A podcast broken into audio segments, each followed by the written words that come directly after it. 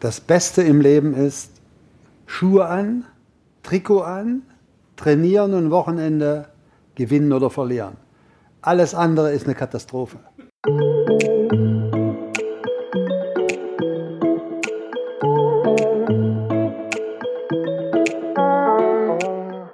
Ein Leben für den Fußball. Lutz Lindemann hat sich seit mehr als 60 Jahren dem runden Leder verschrieben. Ob als Leistungsträger und Europapokalfinalist bei Karl Zeiss Jena, als DDR-Nationalspieler oder später als Trainer und Funktionär. Lindemann ließ der Fußball trotz aller Rückschläge nie los. Und damit moin und hallo zum Wellenrauschen Podcast Nummer 10. Diesmal mit einem Special zu Lutz Lindemann. Die DDR-Fußballlegende stellte ihr Buch Optimist aus Leidenschaft im Rostocker Ostseestadion vor. Dabei gab der heute 70-Jährige spannende Einblicke in eine Laufbahn, die schon früh beendet schien. Als Junioren-Nationalspieler verscherzte es sich der gebürtige Halberstädter mit den DDR-Oberen und schälte während des Militärdienstes in der Kaserne Kartoffeln. Zudem zog er sich früh schwere Verletzungen zu. Trotzdem schaffte der Offensivmann die Rückkehr in die DDR-Oberliga und in den internationalen Fußball. Nach der Wende erlebte er als Trainer, Manager, Sportdirektor, Geschäftsführer und Präsident zahlreicher Vereine, darunter von Erzgebirge Aue und Karl Zeiss Jena, alle Höhen und Tiefen des Profigeschäfts mit. Eins war ihm dabei immer gemein. Er ließ sich nie verbiegen, eckte auch an und sprach unbequeme Wahrheiten aus. Seine markigen Sprüche und ehrlichen Analysen sind bis heute das Markenzeichen von Lindemann, der mittlerweile als MDR-Experte den ostdeutschen Fußball beleuchtet. Sein wenig optimistischer Ausblick, die Ostclubs werden es wegen der fehlenden Wirtschaftskraft auch künftig ganz schwer haben, den Sprung in die erste Bundesliga zu schaffen. Und jetzt viel Spaß mit der Lesung von Lutz Lindemann und dem Buchautor Frank Willmann. Das kriegen wir alles ganz gut hin. Wir machen das äh, spontan und äh, lustig. Das heißt äh, natürlich nicht, dass ihr auch noch zum Schluss Fragen stellen könnt, beziehungsweise wir dann noch äh, am Bockwurststand ein Bier zusammen trinken können ja, für die intimen Gespräche. Das gibt es hier auch mit uns. Aber Sie haben schon ein Bier getrunken, seien Sie vorsichtig. Nee, das sieht nur so aus wie Bier. So. Das ist natürlich was ganz anderes. Das ist Mineralwasser aus Thüringen. Wo wir nämlich beide herkommen, beziehungsweise Lutz nicht, sondern nur ich. Ich komme aus Weimar. Und mein ehrenweiter Vati hat mich 1975 in die Stadt ohne Namen mitgenommen, wo justament damals noch der Lutz spielte. Und äh, mein Lieblingsverein wurde sofort Karl Zeiss Jena, die haben da 2-1 gewonnen. Wir reden nicht über die Gegenwart. Und seitdem bin ich halt äh, Jena-Fan und Lutz sprang übers Geläuf. Später, was wird er uns noch erzählen, wie er zum richtigen Verein gekommen ist. Und Lutz war natürlich sofort mein Gott, was er überhaupt nicht gerne hören will, aber das ist halt so mit äh, Fußballern wenn Sie so bescheiden sind wie Lutz, ja, schaut ihn euch an, kann ein Wässerchen drüben? Ich würde sagen, nein. Ich würde mich erstmal bedanken, dass Sie heute hier sind. Ich bin heute gerne 500 Kilometer gekommen. 120 Kilometer war, war Baustelle. Dazwischen strömender Regen. Es hat dazu geführt, obwohl ich ganz gut beieinander bin, dass ich im Hotel sofort zusammengebrochen bin. Habe eine Dreiviertelstunde geschlafen. Dann hat der wieder angerufen. Schläfst du gut? Ich will nur damit sagen, unsere Harmonie hält sich in Grenzen. Ich bin trotzdem gerne hier. Und jetzt will ich Ihnen noch ein Geheimnis verraten, bevor wir dann anfangen. Ich war 2016 bis 2017 im Kosovo Sportdirektor beim FK oder FC Pristina. Und da waren diverse Journalisten, die wollten mal sehen, wie schlägt er sich. Ist er jetzt zum Islam konvertiert oder was macht der Lindemann dort? Und irgendwann kam dieser junge Mann und hat äh, sich vorgestellt, ich kannte ihn nicht und hat, hat mich dann praktisch umarmt und eingeschleimt. Und äh, was Sie hier machen, und das ist ja wunderbar und Sie sind so interessant. Ich denke, was will denn der? Ich habe den zwei Tage ausgehalten. Ich habe das Essen bezahlt. Jeden Abend das Gleiche.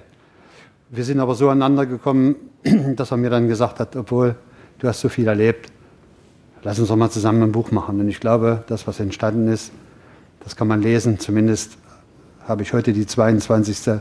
Veranstaltung und alle waren zufrieden, alle waren nett und haben sich gefreut.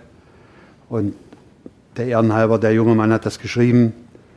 Und das glaubt man gar nicht, dass er sehr gut formulieren kann. Dankeschön nochmal, Frank. Ja.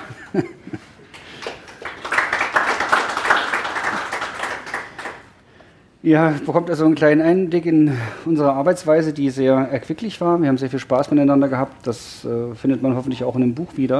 Die Freude, beziehungsweise auch der Schalk, den Lutz ausmacht. Und der Kontewitz, das ist nichts dazu trotz natürlich eine DDR-Arbeitsbiografie. Und ähm, alle, die ähm, zur Wende älter als 19 waren, wissen, was das bedeutet. Das heißt, dass sehr viele Brüche sich in Biografien ähm, ergeben haben und das spielt in dem Buch auch eine Rolle. Wir werden das vielleicht heute nicht erwähnen, es sei denn, ihr fragt nochmal dreimal danach, dann machen wir es. Ähm, wir fangen jetzt einfach mal schon ein bisschen später an. Also Lutz ist in Halberstadt geboren. Die Vorgeschichte lassen wir weg und wir springen jetzt gleich ins, äh, in, äh, in die Situation, die sich ergab, als Lutz plötzlich Kapitän der Junioren äh, gewesen ist und zwar schon eine Altersstufe höher gespielt hat, obwohl er erst wie alt warst du? Oder erzähl's besser gleich selber. Na, ich will es nochmal, weil Sie haben es vergessen. Es ist wirklich so. Er vergisst viel. Ich bin 1965, wie das damals so war, aus Halberstadt zum 1. FC Magdeburg delegiert worden. Wir sind DDR-Meister geworden und man hat mich ausgewählt für die Juniorenauswahl. 67 war das UEFA-Turnier in der Türkei und das war was ganz Großes jetzt auf einmal zu den besten 18-Jährigen oder 17-Jährigen zu gehören. Denn diese UEFA, was heute, was heute ja gang und gäbe ist, war schon damals so ein bisschen die Bühne für den sogenannten großen Fußball. Und äh, ich habe also dann als knapp 18-Jähriger das erste Länderspiel gemacht im September 66 in Belgrad gegen Jugoslawien. War Kapitän. Wir haben vier Spiele gemacht hintereinander. Immer noch war ich Kapitän, aber wir haben kein Spiel gewonnen. Ich will dazu sagen, gegen die Rumänen, gegen die Russen, gegen die Tschechen und gegen die Jugoslawen hat es nicht gereicht. Damals war von Rostock relativ wenig zu sehen. Ein bisschen später, in der Winterpause, kam dann Dieter Schneider, der dann auch bei dem UEFA-Turnier, glaube ich, gehalten hat. Und Gerhard Brümmer hieß ein Spieler, der anschließend mal bei Chemie Leipzig zwei, drei Jahre gespielt hat. Mehr ist mir jetzt nicht mehr so im Kopf, aber wir haben also 4-0 verloren in, in Zwickau. Der Kapitän und ein paar andere sind äh, mit dem Zug, ich wollte nach Magdeburg, die anderen sind äh, weitergefahren in den Norden. Und irgendeiner meiner Kameraden hat gesagt, lass uns doch mal ein Bier trinken. Und da haben wir uns ein Bier geholt im Zug. Damals noch Metropa, heute heißt es ja Bordrestaurant. Die sind aber meistens zu. Und äh, da haben wir uns ein Bier geholt, haben ein Bierchen getrunken und der Trainer dieser U18 hieß Dietmar Pfeiffer, hat gesehen, dass die Bier trinken, hat den Bericht gemacht nach Magdeburg. Lindemann erstmal raus. Und da haben sie sich alle gefreut beim ersten FC Magdeburg. Da war ich A-Jugendspieler, durfte samstags in der zweiten Mannschaft des ersten FC Magdeburg eine Halbzeit in der Bezirksliga Wer älter ist als die 19 Jahre, wird wissen, dass die Bezirksliga die vierthöchste Spielklasse war. Und da durfte ich dann eine Halbzeit mitspielen und Sonntag früh um 11 bei den Junioren. Und dann wurde ich dann kurz vor dem UEFA-Turnier nochmal eingeladen, habe mich verletzt in Werdau. Und alle haben einen schönen Anzug gekriegt, ein paar Schuhe, ein paar Badelatschen, wurden eingekleidet. Und Lindemann ist leer ausgegangen, vier Länderspiele und war dann im Männerbereich bei dem ruhmreichen 1. FC Magdeburg, der damals von Heinz Krügel übernommen wurde.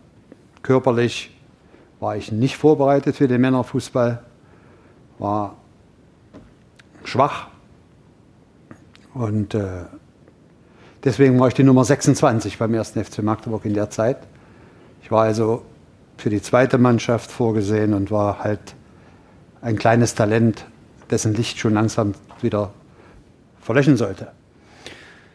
Das hat sich dann deutlich gezeigt, als es darum ging, ins Trainingslager an den Sonnen- bzw. Goldstrand zu fahren. Die Älteren von uns wissen noch, was damit gemeint ist. Das war das schöne Bulgarien, was viele DDR-Bürger nur von Hörensagen kannten. Lutz wollte da auch gern mit, aber Heinz Klügel hat sich dann anders entschieden, was dann in Lutz dem Plan reifen ließ, eventuell für etwas Luftveränderung zu sorgen.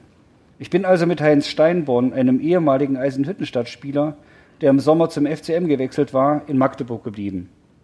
Heinz hatte alte Kumpel in Eisenhüttenstadt. Die kannten mich genau, sie wussten, was ich drauf hatte und wollten mich als Spieler verpflichten. Stahl Eisenhüttenstadt war gerade aus der zweiten Liga aufgestiegen und musste sich verstärken. Das Stahlwerk hatte einen Fußballnarren als Leiter. So saßen Heinz und ich beim Bierchen in einer legendären Magdeburger Gaststätte, die hieß und heißt heute noch Bötelstube. Die zwei Leute aus dem Eisenhüttenstädter Stahlkombinat und ihr Fahrer setzten sich an unseren Tisch. Es gab Eisbein. Ich war zur einen Hälfte eingeschnappt und zur anderen Hälfte verzweifelt, weil mich Heinz Krügel nicht nach Bulgarien mitgenommen hatte. Sie erzählten, das Stahlkombinat investiere richtig Geld. Sie wollten unbedingt mit Hütte ganz oben spielen. Den Spielern würde es an nichts fehlen. Ein paar Mark unter der Hand, eine kleine Wohnung, alles kein Problem. Ich wurde vorgestellt, wir redeten über Fußball. Sie sagten, wir fahren morgen wieder nach Eisenhüttenstadt. Kommt doch einfach mit, schaut ihr unsere Stadt an und unser Stadion, sprich mit dem Chef. Ich habe mich ins Auto gesetzt und bin mitgefahren. Die haben mich am Stadion abgesetzt, direkt neben dem Stahlwerk. Der Sektionsleiter hat mich empfangen. Wir haben geredet. Ich war ein hungriges junges Talent, hatte Juniorenauswahl gespielt, fristete ein trauriges Dasein, von Heinz Krügel verschmäht. Trainer der Stahlmannschaft war Arthur Bialas. Ich habe mit ihm gesprochen, ich wollte spielen und nach oben kommen. Bialas sagte, ja, wenn du zu uns willst, komm her und wir machen das so und so. Ich bin dann zwei Tage später mit dem Zug über Berlin zurück. Die Fahrkarte hatte mir Hütte gekauft. In Magdeburg habe ich verlauten lassen, übrigens, ich melde mich ab. Du machst was? Ich melde mich ab. Was willst du machen? Ich gehe nach Eisenhüttenstadt. Die Verantwortlichen des beim FCM kamen vor Lachen nicht in den Schlaf. Sie haben meinen Vater angerufen, er kam, wusste nichts von meiner Idee, war aber sofort auf meiner Seite, als ich ihm die Lage schilderte. Vielleicht hätte er besser sagen sollen, bist du verrückt? Du machst das hier weiter, ordne dich unter, deine Zeit wird kommen. Man konnte in der DDR nicht einfach so den Fußballclub wechseln. Es sei denn, es gab Unterstützung von ganz oben. Dann ging wirklich alles. Ich war naiv, vertraute den Hütteleuten, dachte, das wird schon und richtete im Geist bereits meinen Spind in der Spielerkabine ein. In der DDR war es illegal, Spieler von Schwerpunktclubs abzuwerben.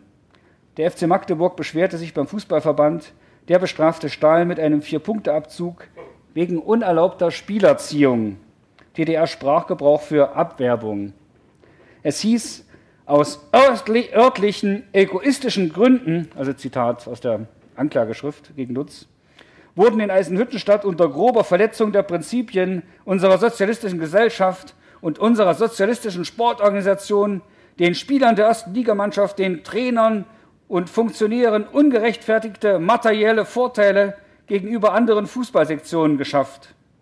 Es wurden finanzielle Mittel verschiedener Fonds des Betriebs unberechtigt für sportfremde Zwecke verausgabt.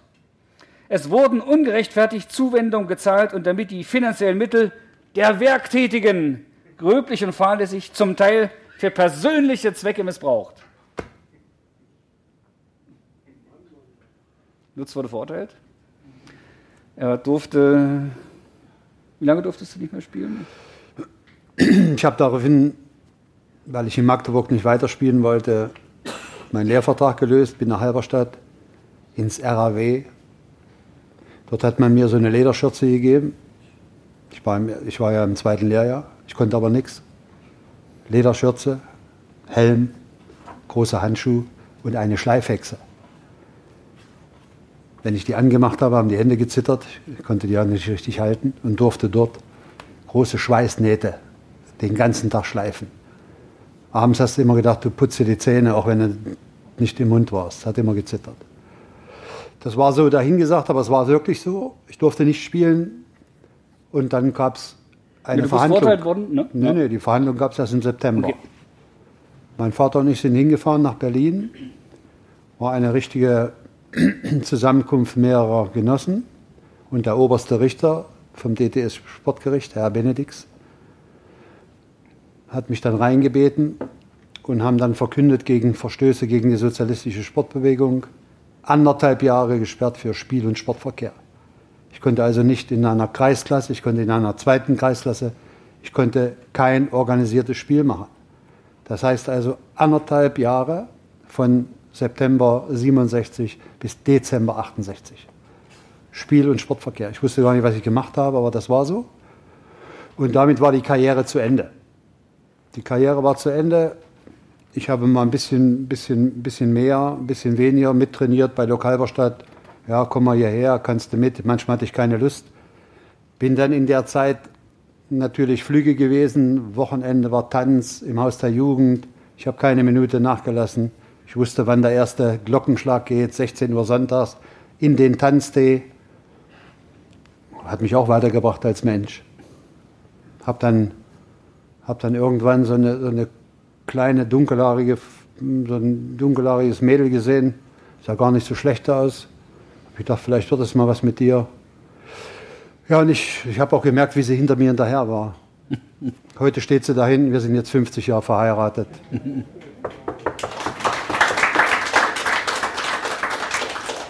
Sie sagt mir damals, wenn ich das alles gewusst hätte, was ich mit dir durchmache. Aber es ist ja gut bekommen, das sehe ich von hier immer noch. Auf jeden Fall ja, ich habe die Lehre gemacht. Wir waren dann zusammen, haben uns ein bisschen, ein bisschen amüsiert.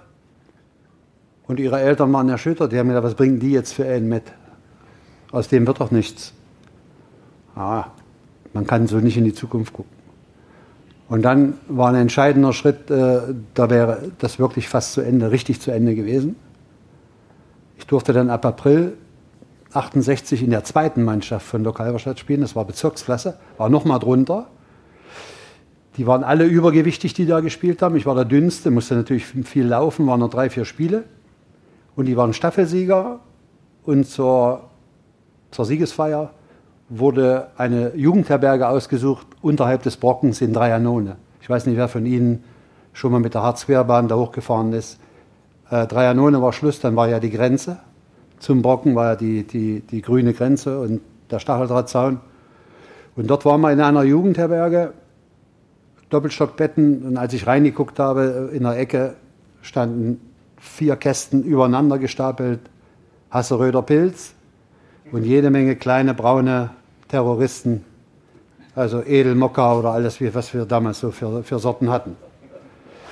Da haben wir angefangen mit der, mit der Feier, es gab auch was zu essen, das weiß ich nicht mehr. Ich weiß aber, um 22 Uhr hat es bei mir gedreht. Die anderen waren ja alle älter, die haben auch noch dazu geraucht. Ich habe damals wenig geraucht oder gar nicht. Und dann sind wir raus und jemand sagt an der frischen Luft, hört er, da hinten ist Musik. Was ist da für Musik? Da hinten ist Musik, da müssen wir hin. Naja, und mit 1,2 würde man heute sagen, bist du, ja, bist du ja locker. Sind wir zu viert oder zu fünf dorthin. Und das war ein eingezäuntes Objekt. Und dort kommt so ein sogenannter Wachmann mit einem Dobermann, ne, einen Rottweiler und sagt, verschwindet hier. Verschwindet. Naja, und wenn du 1,2 hast, bist du ja locker. Dann sagt er, willst du? Äh, verschwindet, sonst knallt es hier. In dem Moment geht die Tür auf. Ich kann mich noch erinnern, es war so eine große Villa, so, so acht Stufen. Man könnte sagen, es war ein Erholungsheim des Ministeriums für Stadtsicherheit. Was ich natürlich nicht wusste, keiner wusste das. Und die hatten dort Feriengäste und haben dort gefeiert. Und auf einmal geht die Tür auf und da kommt die Hausdame raus, eine ältere Dame. Was ist denn hier los? So ein Pack! Haut ab! Also in diesem Jargon und ich, weil ich ja nun geglaubt habe, ich bin der Schlauste, habe gerufen, halt deine Fresse, du Kommunistenoule. Ja, danach war ein Aufschrei, danach hat man meine Personalien äh, zusammengenommen und wir wurden zurückgeführt in unsere Jugendherberge. Es hat dann sicherlich nochmal drei Mokka Edel gegeben, besinnungslos in so ein Doppelstockbett und früh dann mit dem, mit dem Zug nach Hause. Aber der Kater und die, das Erwachen kam dann zwei Tage später. Als Parteigenossen der Kreisleitung Halberstadt mit den Leuten in, des Vereins Lokomotive natürlich mich in die Mitte gesetzt haben. Es war ein Ritual, mich dort rund zu machen. Und dann wurde festgelegt, du musst da wieder hochfahren, du musst dich entschuldigen. Zu der Dame haben sie mir noch einen Aufpasser mitgeschickt. Als ich da oben reingekommen bin mit dem Brief, den ich ihr geschrieben habe, ich dachte, die bringen mich um. Hat mich angeschrien, was ich für ein Typ bin. Naja, ein paar Tage später war die Musterung im Mai 68. Weil du musstest ja auch noch ein paar andere kleine Kotos äh, ableisten, unter anderem dich ein äh, bisschen so zur Armee melden, dann nicht anderthalb, sondern gleich drei. Ja, es war die, die Musterung und dort hat man mir gesagt, du gehst drei Jahre. Wachregiment für Staatssicherheit, MFS in Berlin, Adlershof. Und nach zehn Wochen, nach zehn Wochen, wenn du dich gut verhältst, kriegst du die Chance beim BFC zu spielen gehst du raus aus dem. Ich hätte überall, an dem Tag überall, ich hätte alles unterschrieben. Nur um vielleicht die Chance zu haben, nochmal Fußball zu spielen. Und so bin ich dann am 1. Oktober 68 für drei Jahre. Habe zu dem, zu dem Mädel gesagt, ich komme bald wieder. Ja, ja, geh mal. Und dann war ich in Teupitz. Das war ein Lager, wurde gerade eröffnet, nur Sand, Wind, äh, ein paar Zelte. Und da habe ich zehn Wochen zugebracht. Zwischendurch hat Harry Nippert, war dann mal Trainer bei Dynamo Dresden, zwischendurch auch bei Union Berlin, BFC. Hat damals Dynamo Altershof trainiert und hat mich zur Seite genommen und gesagt, du kommst dann und dann gucken wir mal, was wird. Naja, nach zehn Wochen kam er rein in, in dieses äh, große Objekt. Zwei Tage, ein Tag, hat jemand gesagt, komm, wir gehen in die Halle, wir spielen Fußball. Dann haben wir Fußball gespielt und dann habe ich einen Schub gekriegt, bin umgeknickt und beide Menisken im rechten Knie sind gerissen.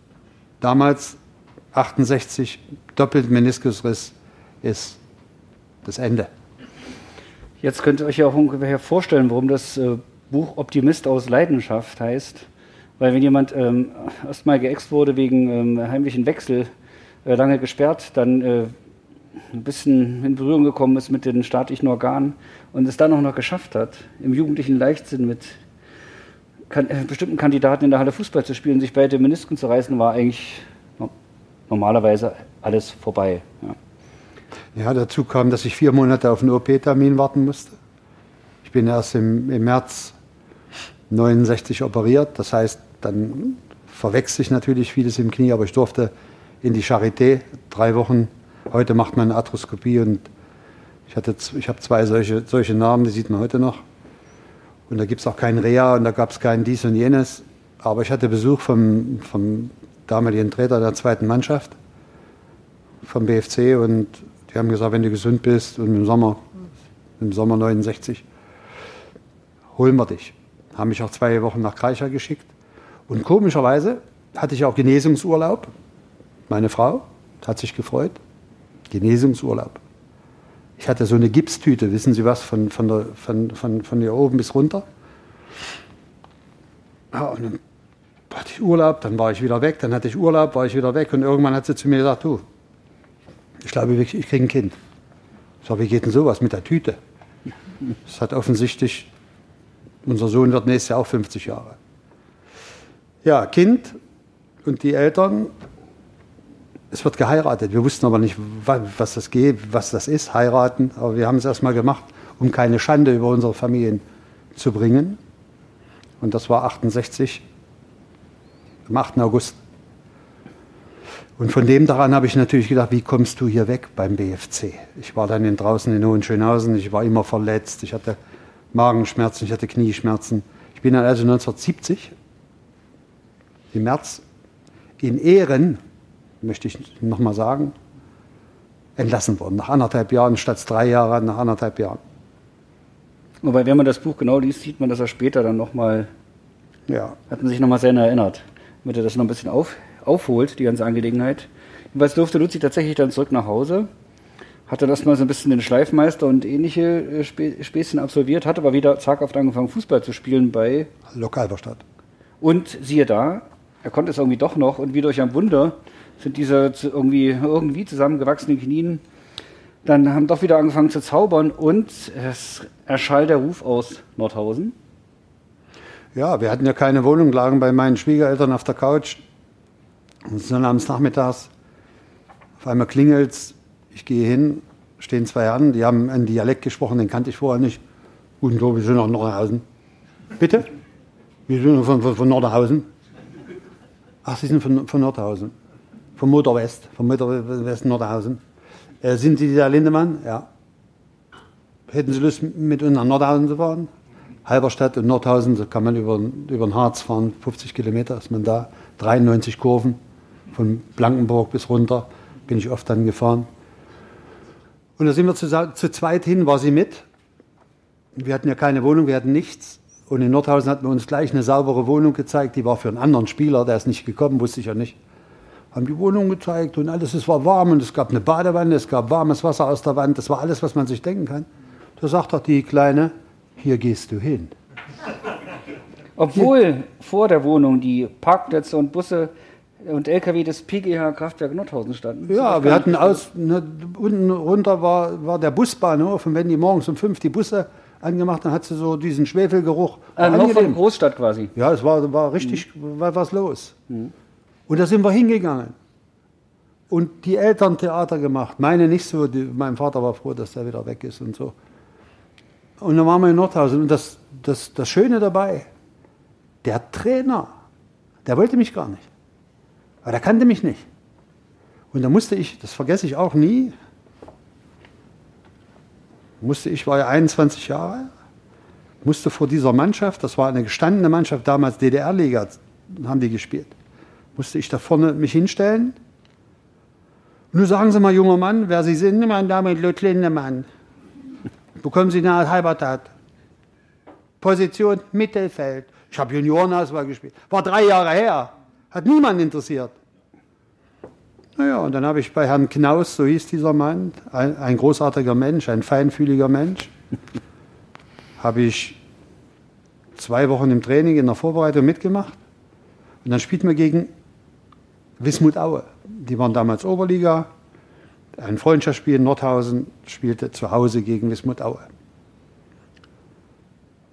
Und dann sagt er zu mir, dieser Trainer, äh, Zweite Halbzeit. Spielst du mit? Äh, du spielst links außen. Äh, weißt du, was du da machen musst? Einfach vorne rum, ein bisschen rumlaufen. So schlecht bist du nicht. So schlecht bist du nicht. Lauf einfach so ein bisschen rum. Habe ich gedacht, das Rindvieh. Zur Halbzeit bin ich da rein. Schön, schöner Platz. Ein paar Minuten später kriege ich einen Ball. Laufe auf diesen Verteidiger, den ich heute noch gut kenne. Günter Seinig täusche so ein bisschen an, gehe nach innen, Schuss, Tor. 1-1, 20 Meter. Haben wir, was haben wir jetzt für einen? Und von dem Tag an, das war im Juli, habe ich in dieser zweithöchsten Spielklasse als Linksaußen zehn Tore gemacht, stand an dritter Stelle in der Torschützenliste.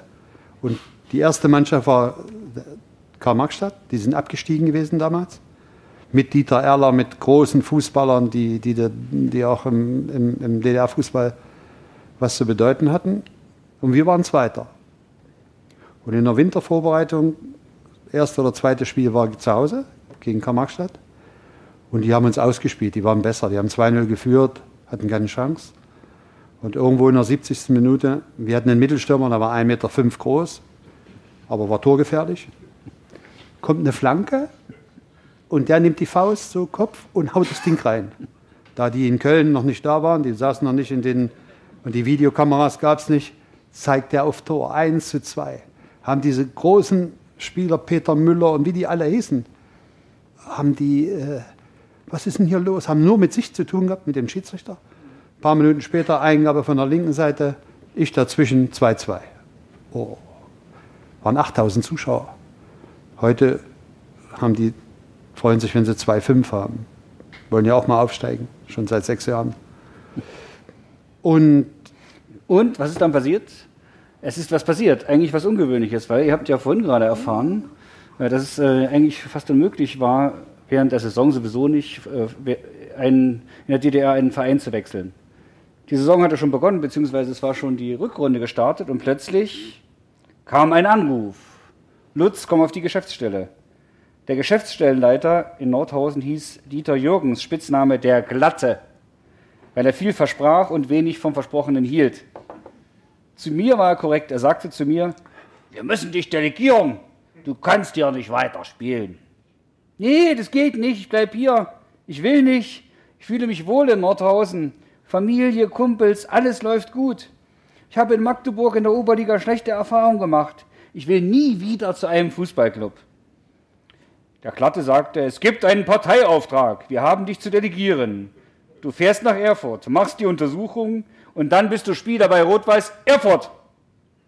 Drei Tage später wurde ich mit einem Pkw abgeholt und nach Erfurt gefahren zur sportmedizinischen Untersuchung. Die haben sich mein Knie gar nicht richtig angeguckt. Sie haben die Narben nicht gesehen. EKG war in Ordnung. Füße gerade gewachsen. Ohren sauber. Prognose alles fertig, gut. Der PKW brachte mich wieder zurück nach Nordhausen. Motor Nordhausen West musste mich dann offiziell als Spieler zum Schwerpunktclub FC Rot-Weiß delegieren. Im März, mitten in der laufenden Saison. Nach den Stat Statuten des DEV war das verboten. Aber wenn der DEV es selbst bestimmte, bestimmte, konntest du auch über Nacht gewechselt werden. Manche Menschen wollen glänzen, obwohl sie keinen Schimmer haben. Schlafanzug aus, Trikot an, während ich mitmachte, war draußen. Immerhin war ich nun in der höchsten DDR-Spielklasse anbelangt. Und bei näherer Betrachtung war es eine deutliche Verbesserung meines Status. Meine Frau Monika war wieder mal einmalig. Sie sagte damals zu mir, na dann, mach es. Ja, Sie können natürlich, oder Sie können sich denken, wenn du drei Jahre raus warst, wenn also dein Traum, der war, der war zu Ende, und plötzlich geht es dann zu Rot-Weiß in die höchste Spielklasse, dann erwächst natürlich auch ein ganz anderer Ehrgeiz. Von dem Tag an habe ich an, an große Ziele geglaubt. Und so war es auch. Ob wir hier in Rerik waren, sechs, sieben, acht Jahre hier vor der Haustür. Es gab keinen Tag im Sommer, wo ich nicht im Urlaub trainiert habe, wo ich nicht morgens gelaufen bin, bevor alle anderen wach geworden sind. Das war in meinem Kopf und ich musste mich natürlich bei Rot-Weiß Erfurt hochdienen. Ich kann mich erinnern an das alte Stadion hier drüben, heute ist ja hier das alte Champions League, wo ich gegen diese Typen wie Michinger, wie Jaros, wie Kische, wie Streich und immer verloren und wieder nach Erfurt zurück und wieder eine auf den Sack. Und ich habe ja heute noch Kontakt zu dem einen oder anderen. Und äh, das war hier eine Festung in Rostock vor allen Dingen für Rot-Weiß Erfurt zu gewinnen. Und dann wie das manchmal so ist, hilft der liebe Gott oder irgendjemand anderes, bekomme ich eine Einladung nach Erfurt für ein Länderspiel gegen Ungarn als älterer Spieler. Es durften also in der U-Nationalmannschaft 23 zwei Spieler spielen, die älter waren. Ich war 26, 27 und das Spiel war in Jena. Wir sind jetzt quasi sechs Jahre weiter. Nutz musste sechs Jahre in Erfurt darben. Ich weiß, dass du den Verein nicht leiden kannst. Das war aber trotzdem für mich ein Sprungbrett. Das sind auch normale Leute, wie in Rostock auch. Rostock ist okay. Okay. Jedenfalls. Äh, ist auch nicht rot-weiß. haben wir gespielt gegen Ungarn. Ich war einer der ältesten Spieler, älteren Spieler. Wir gewinnen 2-1. Ich schieße ein Tor, eins bereite ich vor. Und an, nach dem Spiel war ein Bankett. Und Karl Jena hatte damals also diesen, diesen Umbruch. Harald Irmscher als Spielgestalter hat äh, Hans Meyer wollte ihn nicht mehr und suchte einen neuen Spieler. Und der große Hans Meyer hat sich in mich verguckt. Das war eher ungewöhnlich, weil es keine platonische äh, Begegnung war. Nee, gibt es überhaupt nicht, gerade mit Hans Meyer nicht. gibt es nur die echte. Und äh, da stehe ich dann an, an der an der Garderobe, wollte meine Tasche holen, sollte wieder nach Erfurt. Da fasst mich der größte Menschenjäger, den Karl Zeiss hatte, nämlich Dr. Paul Dern, der alle Spieler für Karl Zeiss geholt hat, ob das Vogel aus Chemnitz war oder der oder der oder der. Paul war ein Hochschullehrer, ein ganz feiner Mann, er lebt heute noch und hat mich so leise angefasst an die Hand. Ich denke, was will denn der? Sagt er zu mir, in diesem schönen Stadion wirst du noch glänzen. Das wird deine Heimat. Ich dachte, was will denn der jetzt hier? Ist das auch ein Spion? Du wirst schon sehen. Naja, es hat nicht mehr lange gedauert. Ein halbes Jahr später. Es hat glücklicherweise nicht lange gedauert und Lutz wurde endlich erlöst. Und er durfte dahin, wo er hingehörte und wo er dann natürlich auch mir besonders viel Freude bereitet hat, nämlich in die wunderschöne Stadt Jena, die immerhin auch blau-weiß ist. außer dass sie vielleicht noch ein paar gelbe Tupfer hat. In Jena, das wird jetzt lustig erzählen, was alles mit ihm passiert ist, ist er zu dem gereift, äh, wo, wo, er eigentlich immer hin wollte, nämlich Nationalspieler zu werden. Und nach der Karriere oder nach den Vorfällen, die wir euch jetzt hier kurz geschildert haben, die im Buch natürlich noch ein bisschen ausführlicher erzählt werden, eigentlich ein völliges Wunder. Ja. Aber endlich Jena. Nach meinem Wechsel zu Jena im Sommer 1977 wurde ich endlich in die Nationalmannschaft berufen. Mein Nationaltrainer war niemand anderes als Georg Buschner. Aber wie kam es dazu? Als Mitte der 1950er Jahre in der DDR damit begonnen wurde, auf der Grundlage neuester sportwissenschaftlicher Erkenntnisse und moderner Analysemethoden zu trainieren, setzte der damalige Jena-Trainer Georg Buschner diese Erkenntnisse der Sportwissenschaft sofort begeistert und konsequent um. Nicht zuletzt deshalb wurde er später mit der DDR-Fußballnationalmannschaft Olympiasieger. Daneben installierte Buschner als schlauer Mensch in Jena ein Prämiensystem, das die Spieler stark zu individueller Leistung motivierte.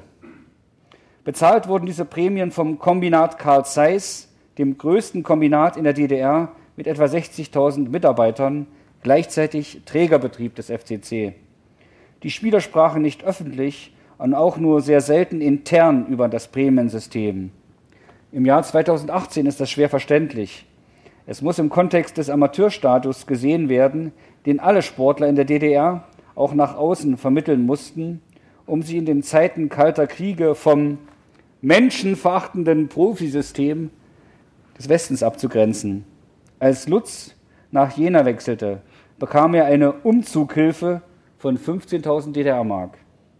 Für Lutz war das eine ganz neue Dimension der Stimulation durch Geld. Im Winter besuche ich mit Lutz den schon mehrfach erwähnten Paul Dern, in der DDR Athletik-Guru und Mann, der alles beschaffen konnte. In seinem Haus auf den Hügeln der Kernberge. Auf dem Weg dorthin erzählt Lutz im Auto von der Dernschen Familienziege, die 1977 im Garten lebte, als Lutz noch keine Wohnung hatte und einige Male auf der Couch der Derns nächtigte. Die Ziege mit dem Namen Ho Chi Minh verlustierte sich gern auf dem Rand des idyllisch plätschernden Brunnens im Garten. Der Weg vom Ziegengarter zum Brunnen hieß folgerichtlich Ho Chi. Auch ein altes Pferd, das von Pauls Studenten ab und zu wieder aufgerichtet wurde, weil es ständig umfiel, existierte temporär im Garten der Derns, neben Hunden, Katzen und verlassenen Rehkitzen, die von Pauls Kindern den Sommer über aufgepäppelt wurden. Lutz hatte bis dahin mit Tieren wenig Erfahrung gehabt, wenn man dann mal davon absah, dass er sonntags gern welche verzehrte. Paul ist 92, hört ein wenig schwer, ist gut drauf und sitzt in einem riesigen Sessel. Er schaut mich freundlich an und sagt, Frank, du siehst gut aus. Das sieht man dir direkt an, dass du Jena-Fan bist. Wir trinken Kaffee, seine Frau Gerzig kredenzt Kuchen, draußen ist es nebelig, Deshalb ist die zweifellos grandiose Aussicht auf Jena heute nicht zu sehen. Der letzte Schnee des Winters nieselt hinterm Panoramafenster in den Garten. Eigentlich, sagt Paul, sieht man von hier oben jede Glühlampe unten in der Stadt. Er zeigt uns eine Broschüre aller Jena Vereinspräsidenten und Clubchefs bis in die 90er Jahre. Alle tot. Außer Hilmar Amart. Dem geht's auch nicht gut. Er fragt jedes Mal, Paul, wann Paul ihn besucht und wie es dem Schorsch geht. Also Schorsch war Georg Tuschner, der schon 20 Jahre tot ist. Paul antwortet dann, es gehe dem Schorsch gar nicht gut. Er habe schlimme Bedenken. Wir essen Kuchen. Nach dem Gespräch umarmen sich Lutz und Paul lange. Paul besucht auch 2018 mit 92 Jahren noch regelmäßig die Heimspiele seines FCC. Ein Freund holt ihn mit dem Auto ab, dann geht es im Stadion auf die Tribüne. Hier trifft er alte Weggefährten, die ihn freudig begrüßen, darunter auch fast immer Peter Ducke, Jenas großes Idol. Ducke war fußballerisch das Beste, was Jena sowieso, aber wohl auch die ganze DDR jemals hervorgebracht hat. Auf dem Platz ein Virtuose, ein Künstler am Ball, heute würde man sagen ein Weltfußballer. Peter hat Fußball-Sachverstand, erläutert uns Paul Dern. Zweifelsohne. Aber mit seinen Fähigkeiten als Spieler könne dieser Sachverstand nicht immer mithalten. Es käme schon mal vor, dass Peter das Spiel der aktuellen Jener Mannschaft fast nur negativ kommentiert. Das nervt. Ich sage dann, Peter, die heißen nicht Ducker, die dort unten rumrennen. Und die spielen auch nicht wie Duck und Lindemann. Die spielen wie drittklassige Spieler, weil sie drittklassige Spieler sind. Der FCC spielt in der dritten Liga, die fünf Jahre zuvor sogar in der vierten. Das ist der FCC 2018. Du, Peter, hattest es drauf. Dann lächelt Peter. Das hört er gern. Ja, Lutz, dieser wunderbare Paul Dern hat dich nach Jena geholt und du hast dann den Menschen Hans Meyer kennenlernen können. Kannst du uns vielleicht kurz was zu Hans Meyer sagen, um dann gleich ins Europapokalgeschehen durchzustarten? Ja, erstmal muss man sagen, dass Hans Meyer ein ausgezeichneter Trainer war und ein, ein, ein Mann, der dich besser gemacht hat. Der Vorbild war, der natürlich keine im Rahmen des Systems, in dem wir trainiert, trainieren mussten, für den gab es nicht links und rechts und für mich war das eine völlig neue, eine völlig neue Motivation. Ich bin in meine Mannschaft gekommen damals, in eine Mannschaft mit Grabendien, ein überragender Torwart, Conny Weise, Olympiasieger und bei der WM Lothar Kopp das gleiche, Eberhard Vogel. Es gab äh, junge Spieler, die, die, die weit waren. Und ich kam halt dazu und da musste ich erstmal durchsetzen. Und ich kam aus Erfurt, ich habe in der letzten Saison in einem Mittelklasseverein, übrigens war Hansa damals auch immer Mittelklasse. Hansa hat äh, das, was ihn groß macht oder berühmt macht, nach der Wende geschafft. Dafür haben die auch meine große Hochachtung. Hansa war der einzigste Verein, der nach der Wende in der Bundesliga viel gemacht hat. Und das, das ist schon eine große Leistung. Das haben die Traditionsvereine wie zum Beispiel Jena nicht erlebt. Aber damals war das die 70er Jahre. Ich war umgeben von, von Leuten, die schon Fußballgeschichte geschrieben haben. Peter Ducke hat aufgehört in dem Jahr. Er hätte gerne noch für die Heimspiele äh, bei uns spielen sollen, aber Hans wollte ihn nicht. Und jetzt kam ich dazu und da musste dich erstmal durchsetzen. Da musste Selbstvertrauen haben. Das geht los bei Freistößen. Da kam dann Eberhard Vogel oder es kam dann Lothar Kopjeweit, hat sich den Ball hingelegt und ich habe zu dem gesagt, lass ihn liegen, mach ich selber. Wie, du? Ja, ich. Und dann habe ich das erste Länderspiel gegen Schottland gemacht. Und das war recht ordentlich. Und dann sind es 21 Länderspiele geworden, zwei Tore, 21 Europacup-Spiele mit sieben Toren. Und äh, ein Europacup-Finale, was ja in den 37 Jahren nur vielleicht 40 Spielern vergönnt war. Dazu noch über 200 Erstligaspiele und wenn du solche Geschichte hinter dich gebracht hast, diese drei Jahre, wo du also praktisch, dann behaupte ich mal, es gab keinen in der Zeit, der diesen, diesen Weg äh, machen musste. Ich habe vielleicht viel verschenkt, vielleicht auch nicht, aber ich habe dann in der Zeit viel und alles aufgesaugt. Ich war trainingsbegeistert, ich war, ich war verrückt nach Fußball, allerdings hat der Körper dann natürlich schon mir mal irgendwann gesagt, wir haben doppelt so viel trainiert als in Erfurt. Ein Beispiel, wenn wir äh, in der Vorbereitung Läufe gemacht haben, damals äh, gab es noch keine Zäune in dem, in dem äh, Ernst-Haber-Feld, da konnte man also riesen Runden laufen. Und wenn wir uns da nachmittags getroffen haben, um Zeitläufe zu machen, 10 mal 400, 10 mal was, ob das alles so sinnvoll war, weiß ich nicht. Aber dann sind die Leute gelaufen um ihr Leben. Ob das Vogel war, der, der war 32, oder der 18-jährige Krause oder Raab, das war egal. Bei Rot-Weiß Erfurt haben wir das auch gemacht, die Läufe. Aber in dem Park hinter dem Stadion, da waren ungefähr 20 Büsche. Gelaufen sind nur 10, die anderen haben sich in den Busch versteckt und, und sind nicht gelaufen. So waren auch unsere Leistungen. Deswegen, äh, das hing alles mit dem System zusammen. Natürlich, und das muss man auch sagen, wenn du bei Rot-Weiß Erfurt zu der Zeit ein normales Gehalt gehabt hast bei der Optima und dann 200, 300 Euro äh, Ostmark dazu, dann ist da nichts übergeblieben. Aber wenn du bei Jena und du warst dann Nationalspieler, dann waren es schon 2000. Und wenn dann der Herr Biermann gute Laune hatte, dann hat er mal für ein Spiel 20.000 bezahlt. Jeder, für jeden. Für jeden. Und das in der in Europapokalzeit, also ist so ein bisschen was übergeblieben. Der Nachteil war, es gab nur eine Sparkasse. Wo willst du mit dem Geld hin? Wo willst du damit hin? Aber wir hatten damals auch schon einen Kühlschrank und da lag das unten drin. Und dann sind deine Schwiegermutter und deine Schwiegereltern mal gekommen und dein Sohn, der war dann sieben oder acht oder die, und hat dann im Kühlschrank rum, auf einmal hat er so ein Batzen Geld rausgeholt. Und die normalen Leute haben gesagt, was ist denn jetzt los? Was ist denn hier los? Das gehört nicht mir. Aber wir haben es im Kühlschrank unten gehabt. Allerdings meine Frau und ich, wir haben dann uns wenigstens ein Reihenhaus gekauft und haben das vernünftig angelegt. Allerdings war es dann leider nach dem Europacup-Finale in Düsseldorf, was wir nicht absichtlich verloren haben. Gibt ja auch so Theorien, habt ihr gegen die Russen mit Absicht verloren? Nee, die Russen waren besser. Aber uns Georgier hatten einen riesen Fußballer in ihren Reihen.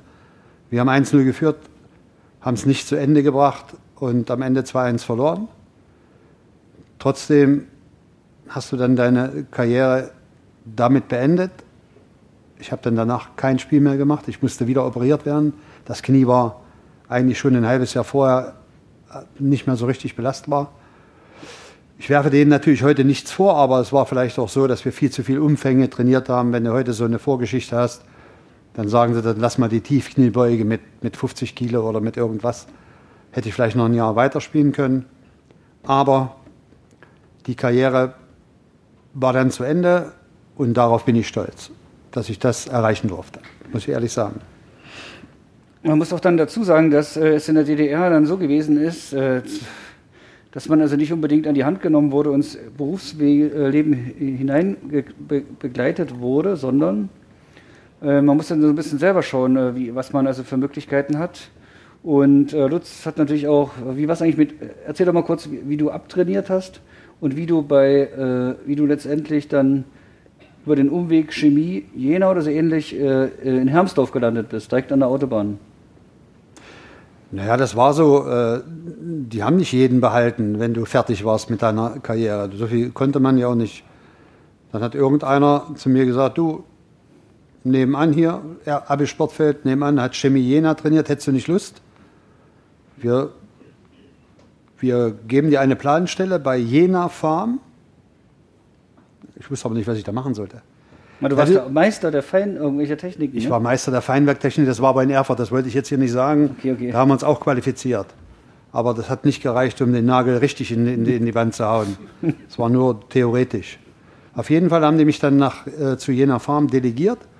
Ich habe diese Mannschaft da trainiert, Bezirksliga. Nebenan sind meine Kollegen nachmittags schön, schön geduscht, um 16.30 Uhr nach Hause gefahren. Ein paar Ladas hatten die und Dacia, Scheibe runter. Wie geht's denn dir? Hat er deine Fresse, fahr nach Hause.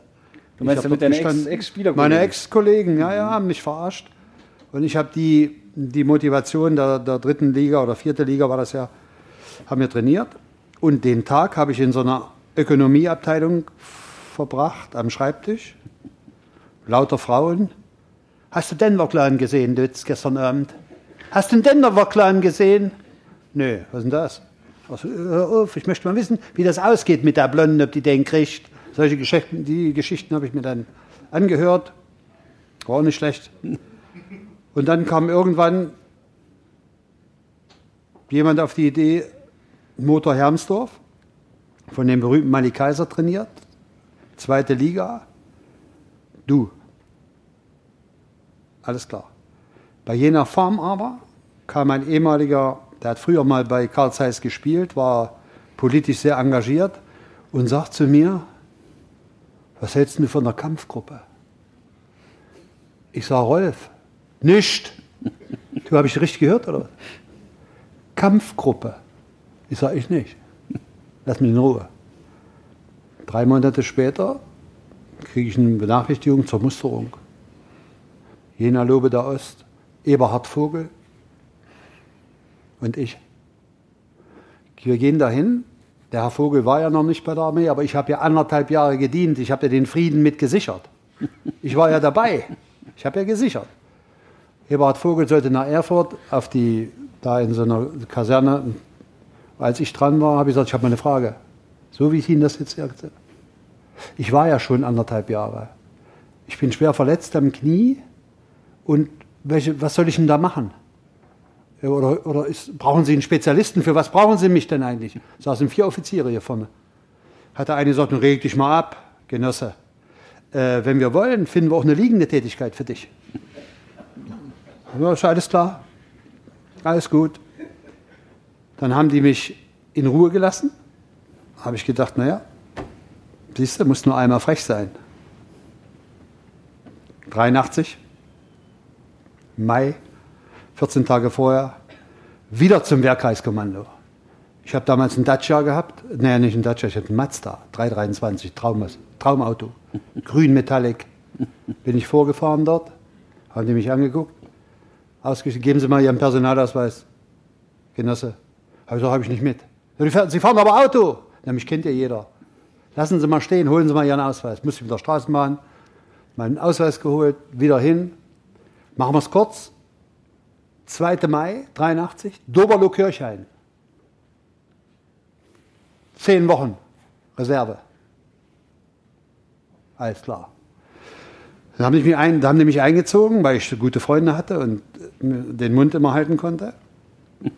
Und dann hatte ich, habe ich mich fahren lassen, komme ich dort an, auch in einer Pionierbataillon, auch im, im Wald. Schön Zelten, oder? In, in Zelten, es war so kalt und die, die angetrunken kamen, die haben sie fotografiert. Das haben dann die, die Kollektive gekriegt, das Foto. Und da saß ich in so einem Zelt mit ein paar Leuten und habe dann mich vorbereitet auf große Aufgaben. Mein Glück, drei Wochen höre ich auf einmal einen Namen, Gefreiter Lindemann, ich war Gefreiter. Teil 1, Helm auf, musste ich zu einem Genossen, er stand vor mir, war Offizier, sagt er zu mir, ich habe mich gemeldet, sagt er zu mir, du hast auch schon bessere Zeiten erlebt. Ich ja. Kannst du noch Fußball spielen? Ich sage, wo soll ich denn spielen? Vorwärts Doberloh Kirchhain. Das ist unsere Mannschaft. Kannst du? Ich hatte Knieschmerzen. Ich sage, klar. Dann fährst du jetzt mit mir, ziehst dich an und fährst nach Hause holst deinen Pass. Ich bin über Nacht mit dem Zug gefahren. Früh morgens habe ich bei meiner Frau geklingelt. Damals gab es ja so Gott sei Dank noch keine Handys. Geklingelt, hatte gedacht, was ist denn jetzt los? Ist schon fertig? Weil sie sich einge die hat sich eingerichtet, zehn Wochen ohne den. Gott sei Dank ist der weg. Stand ja schon wieder da nach ein paar Tagen. Mm. Übrigens ist es heute noch so. Wenn ich zu viel zu Hause bin, kriege ich Ärger. Aber ich habe meinen Pass geholt, Doberle Kirchen und hatte den besten Posten der Welt. Gab es einen Raum, keine Fenster und dort mussten die Genossen Soldaten immer in der Woche ihre Schutzmasken aufsetzen. Ich habe das Gas aufgedreht. Die mussten die, die Masken, die Dichte, mussten, die, mussten im Kreis rundlaufen. Und der nächste raus. Und ich habe draußen gewartet, bis alle raus waren. Dann habe ich gelüftet, habe mich ein bisschen in die Sonne gelegt, wieder zugeschlossen und dann das so zwei, dreimal in der Woche. Das war meine Aufgabe. War sensationell. Würde ich heute wieder machen. Den Laden gibt es aber nicht mehr. Zehn Wochen bin ich nach Hause. Also, du musst noch, noch erwähnen, dass du da noch jemanden getroffen hast. Ein Freund von Lichtenberg. Von Lichtenberg 47. Der sehr speziell im Autohandel tätig war. Ja, Jürgen Gessner so hieß der junge Mann, haben wir Fußball gespielt, sagt er, ich kenne ja. Ich sage, ich kenne dich nicht. Ich habe mal ein Freundschaftsspiel gegen dich gemacht. Ich sage, aber gegen Lichtenberg nie. Doch, da hast du in Erfurt gespielt. Ich sage, das ist Lichtjahre her. Hm, wo hast denn du den Posten her, sagt er zu mir. Ich sage, da habe ich jetzt gekriegt. Äh, ich habe die Kneipe vom Berliner Reifenwerk. Ob die Reifen brauchen? Die Offiziere, die hatten noch keine Beziehungen. Da hat der es fertig gemacht, der ist jede Woche nach Hause gefahren, hat zu den Offizieren gesagt, ich kann Ihnen Reifen besorgen. Und die alle, ja, ja, ja. Aber ich kann nur immer einen mitbringen. Jürgen Gessner war der absolute Topstar, sagt zu, seiner, sagt zu mir, meine Frau, die ist in Binz. Denkst du, dass ich einen Freitag mal hier aus dem Raus, Urlaub, Kurzurlaub und da mal hinfahre? Ich sage, das schaffst du nie. Freitagmittag ist er abgehauen, Montag war er wieder da, zwei Tage später kriege ich eine Postkarte. Viele Grüße aus Binz, dein Jürgen. Ist der hier hochgefahren, hat sich hingelegt und ich habe den Frieden da äh, gerettet. Auf jeden Fall hatten wir das schön zehn, zehn Wochen, haben Spaß gehabt. Wir haben heute noch Kontakt. Und Meinst du, dass er vielleicht irgendwie auch die Reifen gegen äh, Kalaschnikow getauscht hat, die dann direkt an die Rote Armee Nein, nein, nein. Jürgen hatte ganz andere Interessen. Der wollte nur in Fressecks und solche Dinge hat er in Berlin gemacht. Am, am Ostbahnhof gab es einen großen Delikatess-Ex, da hat er uns versorgt. Wir sind dann auch nicht mehr aufgestanden, sind dann auch nicht mehr zum Frühstück, haben uns selber schönes Brett hat er uns dann alles gemacht. War sehr schön. Ja, ihr seht, man konnte unter, also unter bestimmten Umständen auch äh, sehr eigenartig den Frieden in DDR schützen, aber Lutz hat ihn trotzdem geschützt. Und sogar zweimal. Ja, und dann kam ja schon die Wende. Und jetzt möchte ich nochmal an, an, an meine schönste, äh, herausforderndste Aufgabe, die ich meistern durfte und auf die bin ich ganz stolz.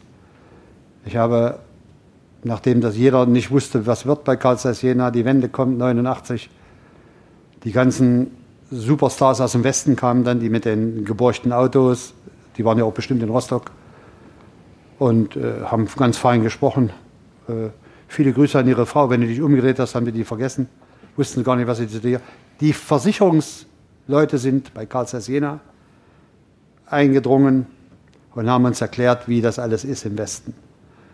Und ich hatte Glück, Wismut Aue hat Klaus Topmüller als Trainer gehabt, der ist dann weg. Und irgendwann hat jemand gesagt, da rufen wir mal Karl Sene an, vielleicht haben die einen, brauchen die einen. Und ich saß da und kriege doch den Anruf von Wismut Aue, wirst du bei uns Trainer? Ich wäre sofort zu Fuß, wäre ich da hingegangen. Musste aber mit meiner Frau noch kämpfen, weil die natürlich gesagt hat, jetzt fängt das wieder an, dieses, dieses Wandern, was passiert denn ja mit dem noch? Wir hatten ein schönes Reihenhaus, wir hatten zwei Kinder, es war alles fein, aber der Fußball ruft. Und dann bin ich im, im März 92 na Glück auf, er ist nach Aue gegangen, ist zehn Jahre geblieben und hat es geschafft, äh, drei, zwei, zwei Stunden vorm Aufstieg. Äh, ein Jahr vorm Aufstieg. Na gut, okay. Bin ich Ein gegangen. Jahr, zwei Stunden, das ist schon Zeit, genau. Ein Jahr vorm Aufstieg bin ich gegangen. Ich habe zehn Jahre alles gemacht, vieles gemacht. Und auch. Und deswegen freut mich das, deswegen sage ich das überhaupt. Ronny Thielemann, 17,5 Jahre, immer kurze Haare, immer im Laufschritt und wir hatten damals natürlich keine große Mannschaft, alle waren weg, die, die Guten waren im Westen. Und da habe ich gesagt, wer, wer ist denn dieser Zappel-Philipp, der hier immer rumläuft? Bei der A-Jugend, was ist denn das für einer? Das ist Ronny Thielemann. Der war auch mal in, in, in Karl-Marx-Stadt. In Karl-Marx-Stadt war der. Dann habe ich den gesehen, so schlecht war der gar nicht. Habe gesagt, willst du bei uns mittrainieren? Da hat aber Ronny noch gelernt. Hat eine richtige Lehre gemacht kam 16 Uhr zum Training, immer im Laufschritt und hat kurz bevor das Training losging noch in die Banane gebissen. Das ist so mein Kopf. Ich denke, wann kotzt der? Er hat nicht gekotzt. Er ist vorne weggegangen und von dem Tag an war der Stammspieler. Habe ich übertrieben? Bist du stolz darauf, was du erreicht hast? Und ich bin stolz, dass ich dich kennenlernen durfte. Ist ja heute noch so. Also das war eine schöne Zeit. Und dann kommt der nächste, du brauchst gar nicht so zu lachen. Aber so viel hatten wir nicht mehr mit, äh, miteinander zu tun, nur Gerd Schädlich sagt, wir haben hier einen Nachwuchstorwart. Der ist nicht schlecht, der hat eine Sprungkraft. Der kann richtig halten. Damals hatten wir auch noch einen Co-Trainer, das war eine, eine Koryphäe als Fußballer. Holger Erler war ja dein Trainer, ne, Jörg? Der ist zu klein. Erler war ja ein guter Spieler. Das war genauso, als wenn Gerd Kiesche hier Torwarttrainer wäre, hätte sich den Ball sechs Meter vom Tor hingelegt und hätte die Bälle mit seiner Kraft ins Tor gehauen. Und anschließend zu Herbert Maron gesagt, der kann nicht, der Torwart. Weil der mit 150 km/h am Ohr vorbeifliegt. So ähnlich hat ja Holger Erler das Torwarttraining gemacht. Und der, der Hane, das wird nicht. Und dann hat Gerd Schädlich mir mal gesagt, Der hat so eine Sprungkraft, der hat so einen Ball, da habt ihr irgendein Spiel gemacht, aus dem Winkel geholt und der wird was. Aber du hast ja in Aue nicht gehalten, sondern hast dich irgendeinem Manager verschrieben, der reich geworden ist mit deinen Wechseln, hat ja noch ein bisschen was in die Tasche geworfen, hast Aue verlassen, bist hier hoch an die Küste. Und der Erle hat gesagt, den sehen wir nicht wieder, der wird der Angler. Jörg, ich gratuliere dir hier vor allen Leuten, du hast eine super Karriere gemacht, bist ein toller Junge. Ich freue mich, dass wir uns jetzt auch gesehen. Ich habe heute zu meiner Frau gesagt, hoffentlich kommt der Jörg. Und wie das so ist, ich habe eine Enkeltochter, die macht Abitur, die ist jetzt neunte Klasse. Und sein Bruder ist ihr Klassenlehrer. Und wenn ich, wenn ich sie frage, Soraya, wie ist denn der Hanel? Der ist total cool. So und sonst? Na, manchmal hat er auch keine Lust, genau wie wir. Das ist das neue Schulsystem.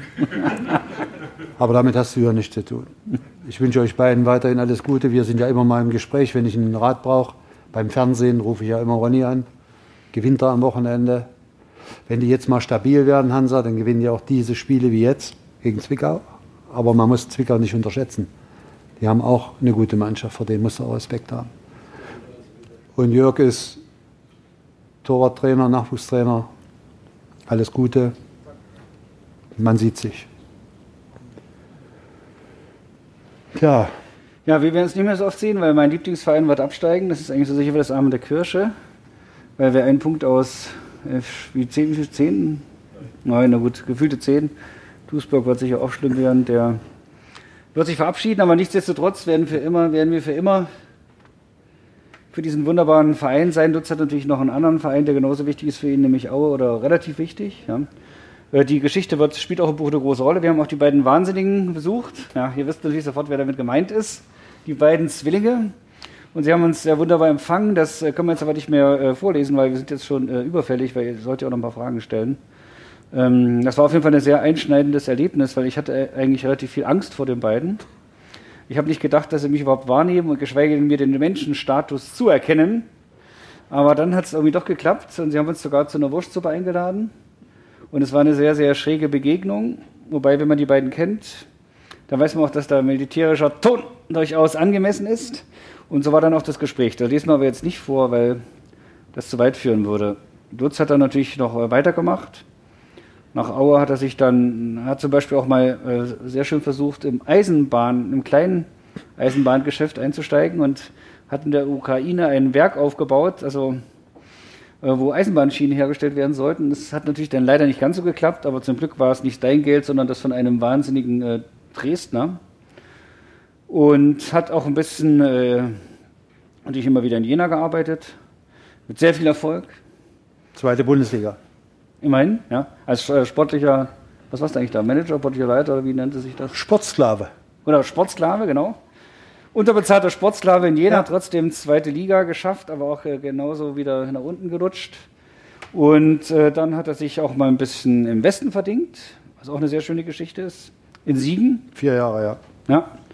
Und hat da versucht, was aufzu mit aufzubauen. Hat, das hat eigentlich auch ein bisschen geklappt, aber da das halt wie so oft der, äh, auch dort der Fall gewesen ist, dass ein völlig irrsinniger Mensch mit sehr viel Geld äh, über alles bestimmt hat und äh, sportlicher Sachverstand nur bedingt eine Rolle gespielt hat, äh, ist das Ganze dann auch ein bisschen den Bach untergegangen. Aber dann hat er wieder der glorreiche Karlsruhe Jena, der Fußballclub, der Beste der Welt, dich gerufen und. Aber wir müssen mal trotzdem jetzt Folgendes sagen. Es ist also eine traurige Geschichte, dass diese Stadt Jena, wo Milliarden verdient werden, die Stadt hat einen riesenhohen äh, Lebensstandard. Äh, dass sie nicht in der Lage sind, den Fußball aus den Mitteln der Stadt, dass es dort keine Leute gibt, die das Herz haben, ein bisschen was für den Traditionsverein zu machen.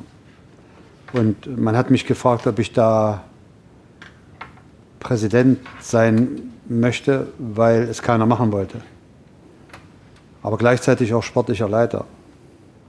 Und da bin ich 2014 hingegangen mit großen Erwartungen.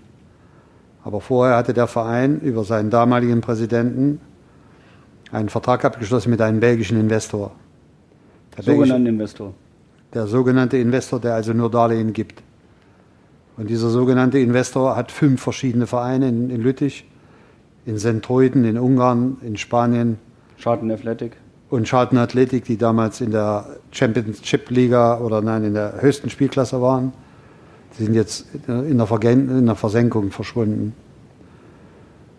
Und diesen Mann saß ich gegenüber und der mir alle 50.000 Euro, wenn wir Geld gebraucht haben, äh, vorgezählt hat. Das ist mein Kapital, es ist mein Geld, ich habe 95 Prozent und ihr fünf. Und wenn ich, wenn ich eins in meinem Leben gelernt habe, ich respektiere jeden, der etwas geleistet hat. Ich habe ganz großen Respekt vor, vor allen Menschen, das ist wirklich so. Aber ich habe mich nie geduckt, niemals. Und das wird es auch weiterhin nicht geben.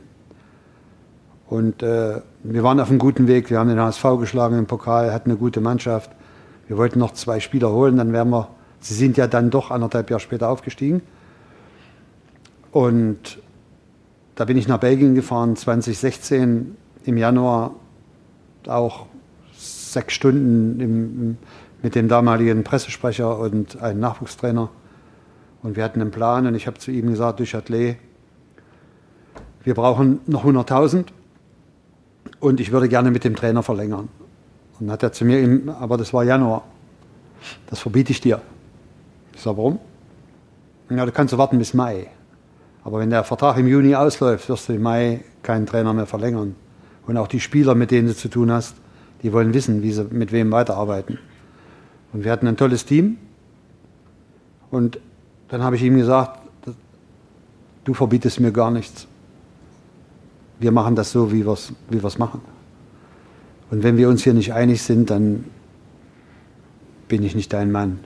Bin aufgestanden, bin gegangen, sind nach Hause gefahren, wohl wissend, dass ich diesen Kampf nicht überlebe. Es hat drei Monate gedauert. Ich habe trotzdem den Vertrag mit, mit Uluc verlängert, aber ich hätte eine zweite Unterschrift gebraucht. Juristisch war der Vertrag safe, aber die zweite Unterschrift. Und dann kommt ein Anwalt und hat mir gesagt, Herr Lindemann, Sie sind auch Geschäftsführer der GmbH. Können nur raten, treten Sie zurück. Oder der Verein geht in die Insolvenz. Und das ist dann mit Ihrem Namen verbunden. Sie haben große Verdienste für den Jenaer Fußball. Ist dann aber nicht so angenehm. Dann habe ich zu Ihnen gesagt, ihr könnt mich am Arsch lecken. Tschüss. Ich hätte Präsident bleiben können. Ich habe ja als Präsident 60 Euro Ehrenamtspauschale bekommen fürs Telefonieren. Habe aber für 150 telefoniert. Aber 60 Euro, die wären mir ja geblieben. Aber die brauche ich dann auch nicht mehr. So dass ich dann 2016 gegangen bin. Und in der heutigen Konstellation, Karl hat einen Punkt. Wir haben 20 neue Spieler geholt. Wir haben einen Trainer, der hat von sich behauptet, der ist Jahrgangsbester. Ich hatte zweimal beim MDR die Möglichkeit, auch darüber zu reden. Ich habe ihn noch nicht ganz hingerichtet, sondern er zappelt noch. Aber er hat ja jetzt den Persilschein, er kann weitermachen. Auch jetzt wieder. Das ist aber nicht mehr mein Thema. Das, Traurige ist, dass der Mann in Belgien den Daumen so hoch hat. Und wenn er Lust hat, lässt er ihn zappeln, weil der Geschäftsführer ist auch sein Mann. Mit dem Hintergrund, im Dezember kriegt Jena ein neues Stadion. Und das möchte er bauen. Er hat in Sentruiden, da war ich selber, ein tolles Stadion gebaut. Und wenn er diesen Auftrag kriegt, ist ja logisch, dass er da auch wirtschaftlich ein bisschen partizipiert, was normal ist. Und wird er auch seine Kosten wieder reinhaben. Wenn er morgen sagt Schluss, und das ist das Traurige, hast du neben Chemnitz einen Traditionsverein, der nach Luft schnappt. Wir wohnen in Erfurt seit 2012, meine Frau und ich. Da tummelt sich der FC Rot-Weiß, das interessiert niemanden, Katastrophe. Und Karl Jena, dem wird es noch schlechter gehen. Aber wollen wir mal hoffen, dass sie vielleicht die Kurve kriegen. Und vielleicht schafft er der große Trainer, der vor ein paar Wochen gesagt hat, Vorbereitung in den Kernbergen, das war früher. Früher waren die in den Kernbergen, haben sich Kraft geholt.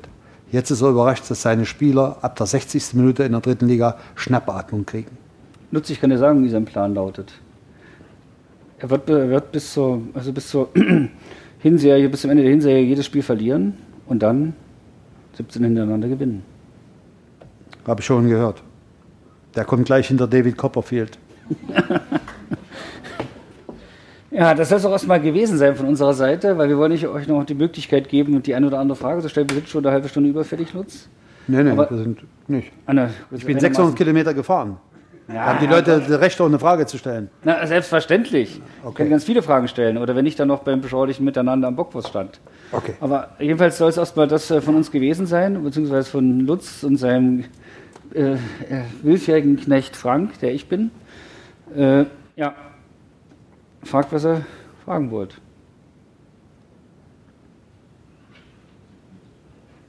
Signiertes Buch kriegt ihr danach. Gibt es zum äh, Sonderpreis von 20 Euro. Aber davor könnt ihr auch noch eine Frage stellen, wenn ihr wollt. Wer, wer Lust hat. schätzen Sie den Ostfußball insgesamt jetzt ein? Wenn wir mal sehen, das ist ja alles, außer der FC Hansa mal 20 Jahre in der ersten, zweiten Bundesliga gespielt hat. Sage das aus vollem Herzen, weil ich selber von 68 bis 78 immer gespielt habe.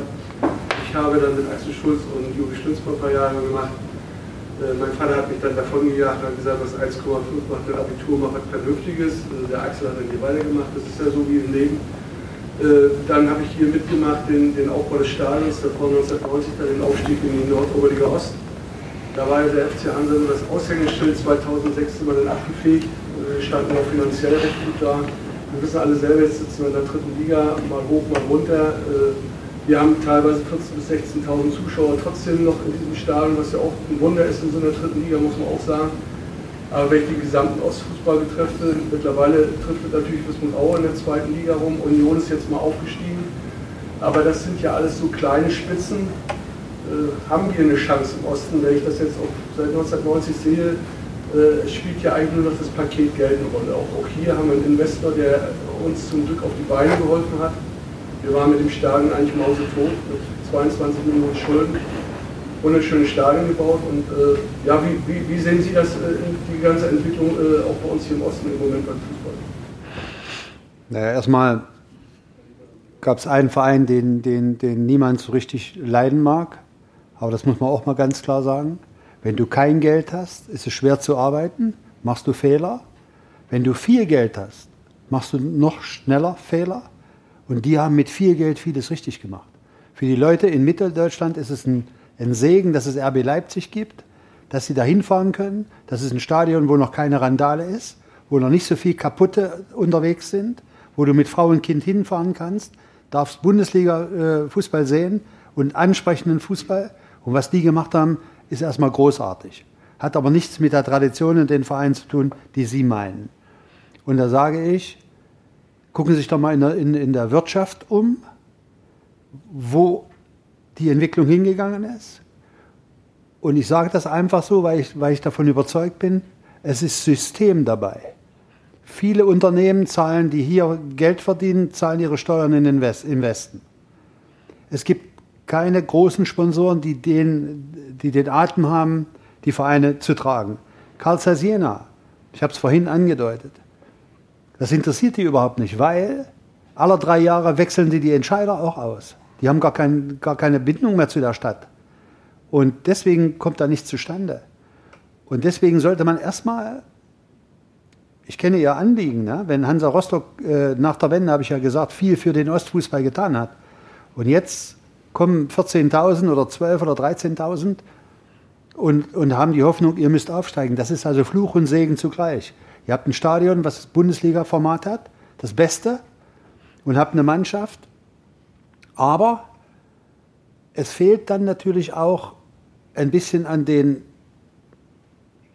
etwas mehr als Normalgeld, um, um mal zwei, drei Spieler zu holen und dem Trainer und dem Team ein bisschen Zeit zu lassen. Das ist, das ist erstmal Grundvoraussetzung. Ich glaube aber, Union kann man den Hut ziehen, dass sie aufgestiegen sind. Aber die werden auch wieder abgehen. Und der Ostfußball, solange dieses Wirtschaftssystem so ist, wird keine Chance haben wird keine Chance haben. Gucken Sie sich was mit Dynamo Dresden, wo man immer wieder hofft, wird nichts. Aue, das ist wie Champions League für die in dieser zweiten Liga. Und da halten die auch zusammen. Die haben zum Beispiel ein Stadion gebaut und haben das deklariert als Um- und Ausbau. Damit kriegst du bessere finanzielle Voraussetzungen, kriegst andere Kredite. Und solange der Generalmajor dort vorne Sagen hat, ja, der, seine, der seine Kurve, ich war selber dort, geht auf die Kurve zu mit dem Mikrofon und sagt, äh, ich bedanke mich bei euch für, holt Luft und sagt, Kameraden! Äh, da platzt es irgendwo, das darf der dort. Irgendwann nehmen sie den mal mit weg, keiner merkt es. Nur der Ostfußball ist ein, ist ein Spiegelbild der Gesellschaft. Das muss man ganz einfach so konstatieren. Und gucken, gucken Sie sich bitte die Nachwuchsmannschaften an. Gucken sich, gucken sich die, jeder Verein hat ein Leistungszentrum. Hansa Rostock hat eins. Und überall wird die Bundesligisten, da wird viel Geld investiert. Für die jungen Spieler gibt es eigentlich gar keinen Markt. Weil die Bundesligisten, die holen die besten Engländer, die holen jetzt die 19-jährigen Franzosen, die Spanier, weil die biologisch weiter sind. Gucken Sie sich doch mal die Bundesligamannschaften an. Vor 20 Jahren oder wie lange das? Wir haben jetzt eine freie Welt. Das muss man akzeptieren. Aber als Cottbus aufgestiegen ist, haben die einen Schrei gekriegt, weil da mal elf Ausländer gespielt haben. Gucken Sie sich heute mal an, wie das Verhältnis ist der Bundesliga-Vereine. Wie viele Spieler aus Deutschland dort spielen, wie viele junge Spieler. Und deswegen ist der deutsche Fußball insgesamt, wird er auch nicht besser. Ich habe jetzt zwei Länderspiele hintereinander gesehen. Ich war in Hamburg. Wenn du viel Geld dafür bezahlen musst und siehst, was der DFB macht, und du bist in dem Stadion, da bleibst du lieber zu Hause, weil du enttäuscht bist. Da siehst du keinen Reus, da siehst du keinen kein, äh, Werner, da siehst du keine Spielzüge, weil die Holländer eine Klasse besser sind. Die Holländer sind eine Klasse besser. Und der Markt für die deutschen Spieler wird auch insgesamt weniger, weil diese Tyrams und so, die kommen alle. Das ist auch ein Problem, das darf du nicht vergessen. Und ich glaube, der Osten hat über die, in den nächsten Jahren keine Chance, sich dort in der Bundesliga zu platzieren. Es sei denn, es gibt sowas wie RB, dass irgendjemand mit viel Geld kommt. Ich glaube, sowas wie RB, aber das ist, das ist eine einmalige Geschichte. Das impliziert ja gleichzeitig, dass man eigentlich sich äh, als Ossi erhoffen müsste, dass die äh, 50-Plus-Regel fällt, weil nämlich dann äh, die Teppichhändler kommen würden mit dem ganz großen Schein. Aber das ist das Hauptproblem dann. Ja? ja, was mir aufgefallen ist, die letzten Jahre, ich sag mal, das ist ja eigentlich auch bekannt, Hansa hat ja immer eine gute Nachwuchsabteilung. Ja. Das ist ja das Vormachen. Der Clubchef sagt mir, ich bin auch Mitglied hier beim Hansa, der sagt mir klipp und klar, äh, ist es einfach jetzt so die Situation, wir müssen runterfahren, die Nachwuchsabteilung, erstmal weil es Geld fehlt, wie Sie schon richtig sagen. Die zweite Sache ist, er sagt, da trampelt Hertha BSC, auch RB Leipzig über die Fläche Osten dann wird den Eltern also auch ein ordentliches Angebot gemacht für die Nachwuchsspieler und dann sind sie weg. Das heißt, jeder Club, der bei uns in der zweiten oder dritten Liga im Osten spielt, muss haargenau berechnen, was erreicht er noch mit seiner Nachwuchsarbeit. Richtig. Ich kann ja jetzt nicht äh, eingreifen, ich bin da jetzt äh, zu weit weg in den letzten Jahren, aber das ist ja auch immer wieder ein Problem. Am Ende kommt immer wieder dieses Geldpaket. Also heute wird ja nicht mehr durch Enthusiasmus was geregelt, das sind die wenigsten. Heute wird ja mit Geld geregelt. Und wenn man, wenn man Eltern sagt, kannst in, die andere, in einen anderen Club gehen, dort äh, können wir ihren Sohn hofieren oder was brauchen sie noch. Das kann keiner im Osten. Ja, aber weißt du, was ich sagen möchte? Es wurde im Spitzenfußball noch nie was durch Enthusiasmus geregelt. Vielleicht 1954. Ja, ja. Aber selbst in, zu, zu DDR-Zeiten, wenn du delegiert wurdest, oder wenn, wenn da jemand gekommen ist, äh, der dir ein, einfach ein besseres Angebot gemacht hat, dann bist du dem nachgekommen. Was ich auch völlig verständlich finde, weil du bist ein Fußballer, du hast was drauf, du möchtest einfach gern nach oben kommen. Das ist einfach, das liegt in der Natur des Spitzensports. Ja. Also das würde ich jetzt gar nicht unbedingt äh, äh, als, äh, das ist ja auch eine Motivation ja, für den Spieler. Also stell dir mal vor, du bist jetzt irgendwie, du bist jetzt Messi und du musst dann irgendwie 20 Jahre bei Karlsruhe Jena spielen. Also ich meine, bei dem heutigen Karlsruhe Jena ist doch eine grauenhafte Vorstellung, weißt du? Aber zum Ajax was er ja auch gesagt hat, mhm. die haben fünf Jahre Sperre oder sechs, ich weiß es nicht mehr. Das heißt, wenn sich ein Nachwuchsspieler entwickelt, darf der nicht sofort verkauft werden. Ach, guck dir, hier, hier trampelt ja alles über den Markt. Nein, guck dir an den, den, den, unseren Welt, fast Weltfußballer. Der das ist auch immer eine gute Ausrede mit dem ja. BSC und RB Leipzig. Also wenn ich Hansa sehe im Nachwuchsbereich, gerade wenn man sich montags anguckt, welche Ergebnisse da eingefahren werden, äh, das sind sicherlich viele Leute, die sich da auch Mühe geben und alles drum und dran, aber in der Tabelle sind auch Mannschaften vor, äh, also wir spielen ja gar nicht mehr in einer Liga mit Hertha BSC und RB Leipzig im Nachwuchsbereich, wir spielen ja schon in der Liga darunter mit Chemnitz und wie sie heißen. Und ich glaube nicht, dass man sich als Hansa da grundsätzlich verstecken muss.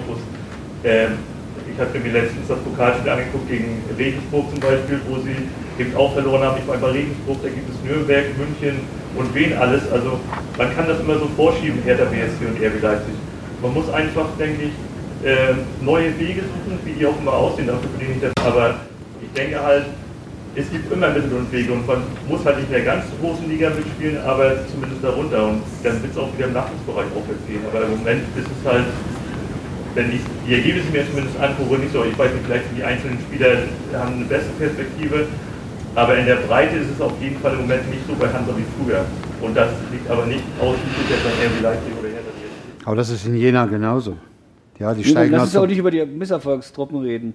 Lass, lass, uns doch lieber bei Union äh, schauen, was die, oder wie Cottbus oder Hansa das früher gemacht haben. Ja? Alle haben einen, an einem Strang gezogen, es gab nicht ständig hektische Trainerentlassungen, wenn es mal nicht läuft. Langfristig was aufbauen, gemeinschaftlich äh, eine Sache entwickeln, ohne einen Diktator, der meistens sowieso keine Ahnung vom Fußball hat. Ja? Also Herr Zingler, der Präsident von Union, hat sich immer rausgehalten, hat sich immer gute Leute gesucht, die äh, das sportlich vorangetrieben haben. Er hat nicht jeden Trainer sofort vom Hof gejagt, wenn es mal schief lief und äh, hat äh, einfach auch ein gutes Näschen gehabt, ja, wenn's, oder beziehungsweise der Union hat ein gutes Näschen gehabt oder die äh, Leute, die eben für das Sportliche zuständig waren, äh, wenn es darum ging, eine Mannschaft zusammenzustellen. Ich meine, äh, äh, publikumsmäßig ist Rostock, Magdeburg sind wie Union, ja. Das heißt, das sind auch fanatische Zuschauer, die selbst in der dritten Liga noch fünfstellig hierher watscheln. An denen kann es nicht liegen. Ja? Das sind andere Dinge. Und ich glaube schon, dass man auch Erfolg haben kann. Wenn es dann vielleicht bei Union wieder dazu reicht, abzusteigen, was ich, wissen wir nicht, ja. Ist möglich, klar, natürlich, ja. Aber es ist trotzdem möglich, ja. Oder wie siehst du das, Lutz? Na, du bist ja Unioner, was soll ich denn dir jetzt widersprechen? Ich bin kein Unioner, Hilfe. Das ist rot-weiß. Fakt, also, ist, Fakt, braun-weiß. Fakt ist eins, äh, das ist in Jena genauso wie hier oder in Erfurt. Äh, die Jugendleistungszentren für diese Vereine da zur Pflicht zu machen, wer ist erstmal Quatsch. Eben, also bei kostet, das kostet kein Mensch. Das kostet einen Haufen Geld. Ich weiß nicht, wann der letzte Spieler war Quiring, der bei euch ja auch schon das, gezeigt hat, dass er nichts kann. Und deswegen ja. habe ich ja gesagt, wo ist denn der Markt für die jungen Spieler? Wo ist der? Der ist nicht da. Mhm. Und dann hast du einen jungen Mann, weil die Eltern besabbelt wurden, weil er weil er zweimal im Jahr eine Bandenwerbung trifft, kommt der Manager, der kommt irgendwo her und sagt, den Jungen müssen wir unbedingt, dann geht er nach Wolfsburg. Ein Beispiel, geht nach Wolfsburg die werden in einem Luxus groß, was Trainingsbedingungen ansehen, Plätze, wie die versorgt werden, Internat, Luxus. Und mit 19 kriegen die keinen Vertrag. Was wird mit so einem Jungen, der in einer ganz anderen Welt, der geht denn irgendwo in die, in die, in die Regionalliga, wenn er im Männerfußball irgendwo spielen will. Und das ist das Allerschlimmste. Ich rede mit dem einen oder anderen Berater, die vernünftig sind, die sagen, es gibt für die jungen Spieler keinen Markt. Und das ist, das ist auch ein, ein Hauptproblem. Und darüber hinaus denke ich, hat sich der Fußball generell geändert und das brutale Geld wird, das wird noch schlimmer werden. Und wenn du heute, wenn du heute liest, ein Spieler von A nach B, der wechselt den Verein für 5 Millionen, dann rümpfst du die Nase und sagst, da kann wohl nicht. Da kann wohl nicht. Die kosten heute alle 40 und 50 Millionen. Und wenn du da mal richtig hinguckst, 90 Minuten, ich weiß ja nicht, wer, wer regelmäßig Bundesliga und zahlt da 50, 60, 70 Euro. Ich nicht. Ich gucke lieber dritte Liga, da passiert wenigstens noch was. Ich gucke lieber dritte Liga. Darfst du nicht unterschätzen. Ja, und da siehst du ja diese, diese, diese Neureichen wie Uerdingen, die holen sich da einen Weltmeister hinten. Ich weiß gar nicht, wo der Weltmeister geworden ist. Kocker, na, am Strand hat er mitgespielt. Der hat nicht ein Spiel gemacht, nennt sich Weltmeister, er hat solche Blattbeine. Spielt der rechten Verteidiger, kriegt aber 40.000. Ich glaube, bei Hansa verdient keiner 40.000. Da geht's schon los. So, und deswegen hört damit auf. Es wird nicht. Die nächsten Jahre nicht. Geht hierher und wartet auf Wunder und dann könnt ihr mit Ronny reden, ob der mal mit, mit Jens Hertel ein Wunder äh, zustande bringt. Naja, nee, ich sag nur, gucken wir mal, was wird. Sind sonst noch Kontakte zusammengeblieben mit ehemaligen Spielern? Ist ja mal so, dass man eine Handvoll Freunde hat, aber. Ich habe keine Freunde. Ich habe nur meine Frau und ein bisschen jetzt Frank. Aber natürlich äh, gibt es ein paar ehemalige, mit denen man, ich gehe zum Beispiel in Erfurt, da gibt es einen Stammtisch, alle sechs Wochen treffen wir uns. Da sind auch äh, Ärzte dabei und Physiotherapeuten. Ja, und äh, das, das machen wir schon. Du musst ja schon noch ein bisschen.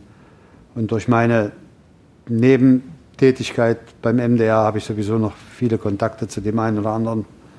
Und wenn ich mal nicht weiter weiß, wie gesagt, rufe ich immer Ronny an, der sagt mir dann, was ich sagen will, sondern sag mal das. Mache ich aber nicht. naja. Haben Sie denn die Kommunisten-Eule nach der Wende immer wieder gesehen? Nein, die war ja schon zu alt, die hat das nicht überlebt wahrscheinlich. die ist dann später.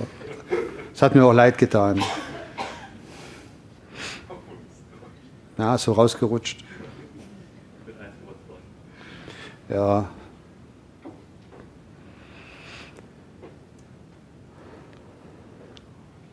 Haben Sie nochmal mit Heinz Krügel äh, später nochmal irgendwie Ja, als ich in- noch mal über diese Dinge von damals gesprochen? Oh, naja, das hat er gar nicht so wahrgenommen. Also Heinz Krügel war so ein Mann, der hat ja was Großes geleistet.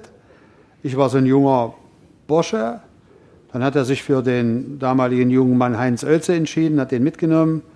Und als ich dann in Funktion bei Aue war, war ich im Grubestadion mit Erzgebirge Aue.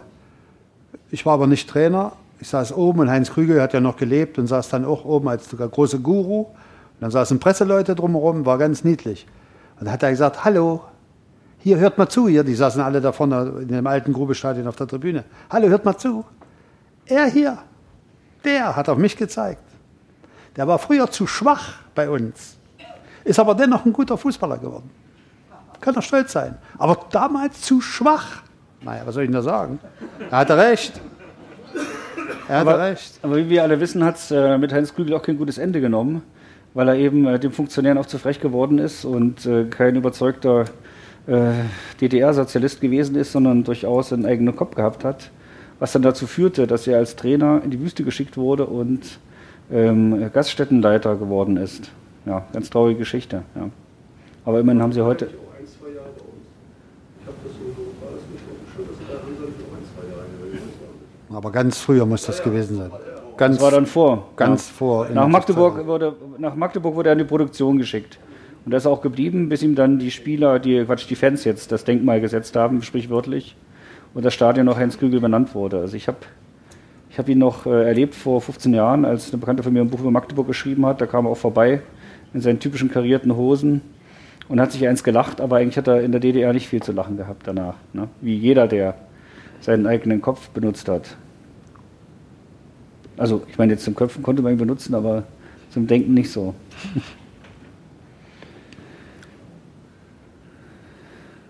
Okay, na dann würde ich sagen, dann machen wir jetzt erstmal Schluss. Äh, Wir sind aber ja noch hier. Ich habe noch eine Frage. Ach so, na, na, logisch. Wenn man, wenn man das so jetzt in der Rückschau so betrachtet, im Prinzip hast du ja alles, was mit Fußball zu tun hat, erlebt. Spieler, Funktionär in verschiedenen Sachen, als Trainer, als Verantwortlicher, auch als der Entscheider, was Spieler, Trainer angeht und jetzt als Experte. Welches dieser vielen Fußballleben ist dann das, was du am meisten genossen hast oder am meisten sagst, das ist das, was mir am meisten Spaß am besten, am besten gefallen? Das Beste im Leben ist Schuhe an, Trikot an, trainieren und Wochenende gewinnen oder verlieren. Alles andere ist eine Katastrophe. Du machst nie was richtig, wirst immer kritisiert für Dinge, die du gar nicht, gar nicht kannst. Und ist manchmal schwer, aber auf dem Platz entscheidest du doch mit deiner Leistung. Entweder brauchst du nicht mal befreundet sein mit diesen Typen hier, die die, die, die, die, die niederschreiben. Du musst deine Leistung bringen, entweder du bist gut oder nicht. Zu DDR-Zeiten gab es halt auch noch andere, andere Auswertungen. Ich weiß ja gar nicht so. Hans Meyer zum Beispiel hatte nun gestandene Leute um sich, wir waren alles Nationalspieler.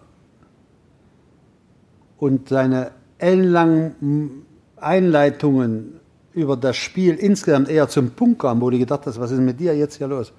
Und wir haben uns aber mal woanders hin. Der hatte so einen großen Schlüsselbund. Ich glaube, der hatte für halb Jena hatte er einen Schlüssel. Konnte überall rein nachts. Überall, wo du eine Wohnung hattest, hat er einen Schlüssel. Der hatte so einen großen Schlüsselbund. Und wenn er gemerkt hat, dass die Aufmerksamkeit nicht da war, es gab damals diese Spreller Karttische, wird ja jeder noch wissen, wie das war, hat er den von hier volles Rohr auf, das, auf den Tisch geworfen, der kam hier an und dann hat er mal einen Spieler, der hieß Uli Oebermann, der war in sich zusammengesunken, weil er, weil er kritisiert wurde, hat er den hier getroffen. Der musste beatmet werden. Solche Auswertungen haben wir gemacht. Da warst du also hellwach. Das kannst du ja heute nicht mehr machen. Weil heute brauchst du ja zu jeder Mannschaft auch noch einen Psychologen. Dass der die auch streichelt. Der ist ja so. Bei uns war es anders. Und in Erfurt, als ich jung war Und meine, ich musste mich ja an dieses Niveau Oberliga gewöhnen. Und hast du mit so alten, faulen Spielern gespielt, die dich nicht richtig angespielt haben, die konnten dich nicht leiden. Was ist mit dem? Musste sich erstmal durchsetzen. Da hatte ich einen Trainer, der hat ausgewertet und ich hatte eine leichte Verletzung, habe es nicht zugegeben. Hat er gesagt, wir haben zu zehn ganz gut gespielt und einen Pilzsammler hatten wir in der Mannschaft. Habe ich gedacht, wen meint er denn jetzt? Hat er mich eingeholt? Hast du einen Korb voll gemacht auf dem Platz? War gar keine Pilze. Nur weil ich langsam. So war das. Deswegen aber die Spielerzeit war das Beste. Danach gab es Höhen und Tiefen, hat auch Spaß gemacht, aber du bist immer in der Verantwortung ja, und musst da ein bisschen gucken, dass es wird. Und manchmal ist es auch nicht schön. Und wenn du Nationalspieler warst, wenn du in Jena, denke ich mal, beliebt und hat etwas hinterlassen und bist dann sportlicher Leiter in der zweiten Bundesliga. Und wir haben die Klasse gehalten mit Frank Neubart damals, mein Trainer, den wir aus Bremen geholt haben. Und mein Präsident, ein halbes Jahr später, hat gegen mich Intrigen und intrigiert. Und hat immer, wenn wir verloren haben, die sportliche Leitung hat freie Hand. Und die ganze Kurve war dann nicht meine Freunde. Und wenn du dann aus dem kleinen Tunnel kommst und es ist 15 Meter, 15 Meter, so in der Kurve, ein, an der Bande stand drauf, der FC Karl Zeiss ist kein Hospiz für Lutz Lindemann. Da fängst du aber an, schon Gänsehaut zu kriegen. Da musst du erstmal stabil sein. Dann hast du, hast du das überhaupt nötig? Dann, dann kommen diese Nächte, wo du nicht schläfst. Wo du sagst, das geht doch nicht alles. Aber wenn du auf dem Platz bist, kannst du ruhig Scheiße spielen, kriegst du der 89. Minute einen Freistoß, den haust du rein. Aber damals haben wir noch, äh, das noch nicht gemacht. Die jetzt so aufs, aufs Herz, ja, diese Dinge, und hier, die sind dann drei Wochen später wieder weg, weil sie ja woanders hingehen. Aber das haben wir damals nicht gemacht. Aber du, wenn, du, wenn du Spieler warst, war das schon okay. Das war meine schönste Zeit. Oder jetzt als MDR. Bist du Besserwisser, machst du keine Fehler. Hinterher schreiben sie böse Mails, du Blödmann. Sind aber, möchten es gerne selber machen. Musst aber mitleben. Okay.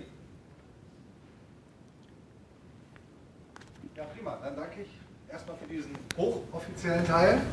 Vielen herzlichen Dank für diese sehr unterhaltsamen anderthalb Stunden. Äh, und jetzt geht es dann in den zweiten halboffiziellen Teil dann am vom Frank schon angekündigten Vorstand. Genau, wenn jemand noch eine Schwarte will, kann er die für 20 Mücken erstehen. Genau, das Buch ist da. Vielen herzlichen Dank an Lutz Lindemann und an Frank Willmann.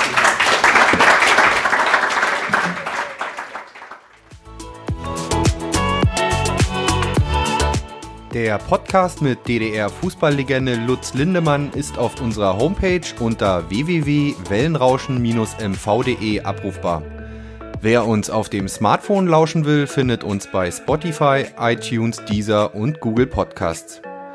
Und natürlich würde ich mich wie immer freuen, wenn ihr uns auf Instagram unter Wellenrauschen-mv und auf Facebook unter Agentur Wellenrauschen folgt. Wenn ihr Partner von Wellenrauschen werden wollt und beispielsweise in unseren Podcasts euer Produkt oder eure Dienstleistung bewerben wollt, dann schreibt mir einfach eine E-Mail unter info at wellenrauschen-mv.de. Bis dahin, euer Olli Kramer.